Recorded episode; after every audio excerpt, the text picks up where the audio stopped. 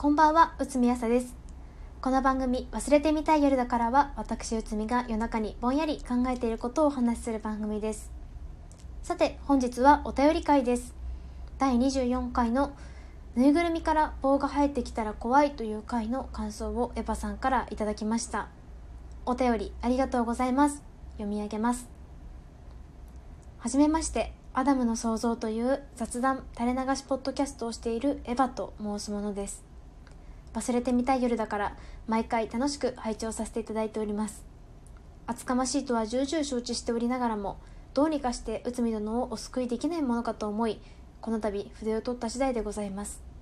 というのも第24回ぬいぐるみから棒が生えてきたら怖いにて内海殿は多分これから先もずっと怖いといった発言をされておられました。まだまだ先の長い内海殿の人生においてその十字架の重さたるや想像に難くありません。そこで私から解決策を一つ提案なのですが生きり立った男性器を取り付けた可愛いぬいぐるみを部屋に置くというのはいかがでしょうか？可愛いぬいぐるみから生きり立った男性器が生えていっては怖いという前提から変えてしまうという方法です。可愛いものには生きり立った男性器がついている。可愛いものとはそういうものだと内海殿の認識を変えることができれば愛する男性の恐怖もなくなるのではないでしょうか。愛着という観点で言えば普段使うデバイスや日常的に使用する冷蔵庫や洗濯機に生きり立った男性器を取り付けてもいいかもしれませんね。ぜひ試してみてください。乱文長文失礼いたしました。今後のアップロードも楽しみにしております。はい。お手紙ありがとうございます。途中ちょっと笑いそうになってしまいましたが。内海を救いたいというお気持ちがひしひしと伝わってまいりました。ありがとうございます。なんてお返ししたらいいんだろう。ところでエヴァさんは美しい夕焼けの空に夜空に輝く星の一つ一つに男性器を取り付けることができますか？そもそも美しい夕焼けの空に夜空に輝く星の一つ一つに男性器は必要でしょうか？おそらくシンプルにそれだけたくさん目にしたら男性器ではなくともへきへきするのではないでしょうか？たとえ男性器ではなくキティちゃんだったとしてもきっとへきへきするのではないかなと 思います。エヴァさんのお手紙をいただきましてシンプルにあ内海としては彼氏や好きな人に対して男性であるということをあまり求めていないんだなと感じました。これまでの彼氏にもこれからの彼氏にもなんだか申し訳のないことですが内海は彼氏に対してその人であること以外あんまり求めていないのかもしれないと気づきました。逆に言えばその人であることを強く求めています。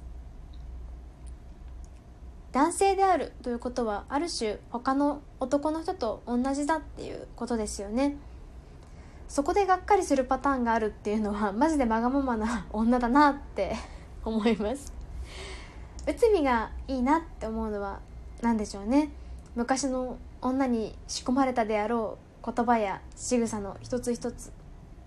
きっと昔の女を喜ばせたであろう言葉や仕草の一つ一つそういうのってなんだかその人そのものだなって感じがします。セクシーだし少し胸をざわつかせませんか？まあでもやっぱり好きな人ってそもそも怖いものなんじゃないかなって気づきました。堂々としてようって思うんですけどどうしても心を動かされてしまいます。自然体ではいられないなって思います。ありのままの自分で愛してもらえるのかっていう根源的な問いから避けるためになんかいつもごまかしてしまいます。だからといって自分のことを好きになってくれた人を選んでもその人は内海に何かを期待していてその度に内海は私の表面だけを見てくれって願ってしまいます。私は「わかるよ」って言葉が嫌いです。あなたの言いたいことは伝わるよって言葉が嫌いです。言われるとああこの人何も分かってないなって思ってしまいます。分かるよって言葉は相当な信頼関係の上にないと何の意味もない言葉だと思ってしまいます。わかるよって。その後に続くコミュニケーションを奪う言葉だなって思います。嫌いっていうことには意味があって何にも思わない言葉だったらどうでもいい言葉だったら嫌だなっては思わないだろうなって思います。内海の好きな人はもう5年くらい好きな人です。まあそれでずっと好きだったら格好もついたんですけどね。途中で別の人の方が内海のことを幸せにしてくれるかもとか考えて他の人と付き合ったりもしました。なのに結局いまだにその人のことを好きになってしまいます。何度でも何度でも。最近はもう好きなのかもよく分からなくなってきてもう好きじゃなくなったのかを確かめるために会いに行くって第18回のラジオでもお話ししましたね。会いに行ってきました。なんかダメですね。やっぱりまた好きですね。何年も毎日 LINE していたのをやめたのに打ち合わせしたわけでもないのに同じことしている時があります。考え方も感じ方も価値観も全然違うはずなのに。しかもいつも内海よりも何歩も先を行っています。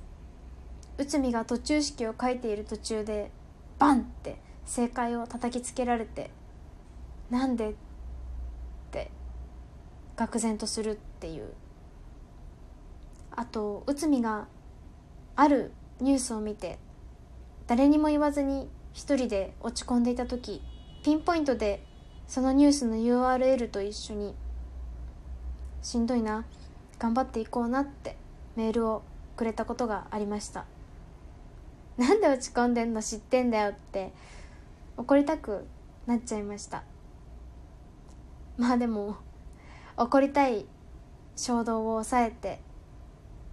考えたいわけじゃなくても考えてしまっていたから声をかけてくれて嬉しかったってお礼を言いました。そしたら考えちゃってるだろうなって思ってって言われましてだからなんでわかるんだよって思いました。君の心がわかるとたやすく誓える男になぜ女はついていくんだろう。そして泣くのだろうって。中島みゆきも言ってた。内海は向こうの気持ちがわからないんです。この前も間違えまして。多分ね。たまに向こうが本音みたいなことを弱音みたいなことを言っていた言っている気がしたのに行間を間違えてしまった気がしました。内海はなんて読解力がないんだろう。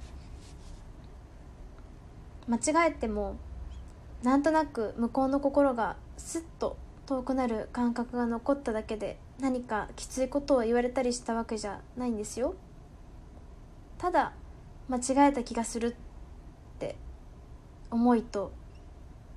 SNS 上でさらっと「あごめんなんか間違えた?」とか言える距離感でもない感じがざらっと胸に残っただけですそんでまあこの前会った時にあの時あなたにかける言葉を間違えたよねって言ったら少しびっくりされてでも多分間違えたのは正解だったんだろうなって思いました。まあ何もわからないんですけどね。内海は自己中心的な考え方をしてしまうから神羅万象は自分を中心に回っていると考えてしまいます。相手は何も考えていないかもしれないのにお腹すいたなとか考えていただけかもしれないのにどうして何もかもに自分が何か影響を与えているってうぬぼれてしまうんだろう勘違いを起こしてしまうんだろう。ただおしゃべりするだけでも相手が好きな人だとこんなにも怖いのに肉体的に交わるようなことがあったらどんなに怖いでしょうか。この人もただの男の人だなって思うかもしれないしめちゃくちゃセクシーだったらそれはそれでどう転んでも怖い気がします。そんなわけで後半はただの愚痴になってしまいましたが好きな人のことはずっと怖いでした。エヴァさんからのお便り怖い怖いっていう内海を心配してくださったのに怖いもんは怖いってお返しするの。全然話聞かないやんこの女って。感じがしますね。いつか好きな人のことが怖くなくなったらこのラジオで言いますね。それではおやすみなさい。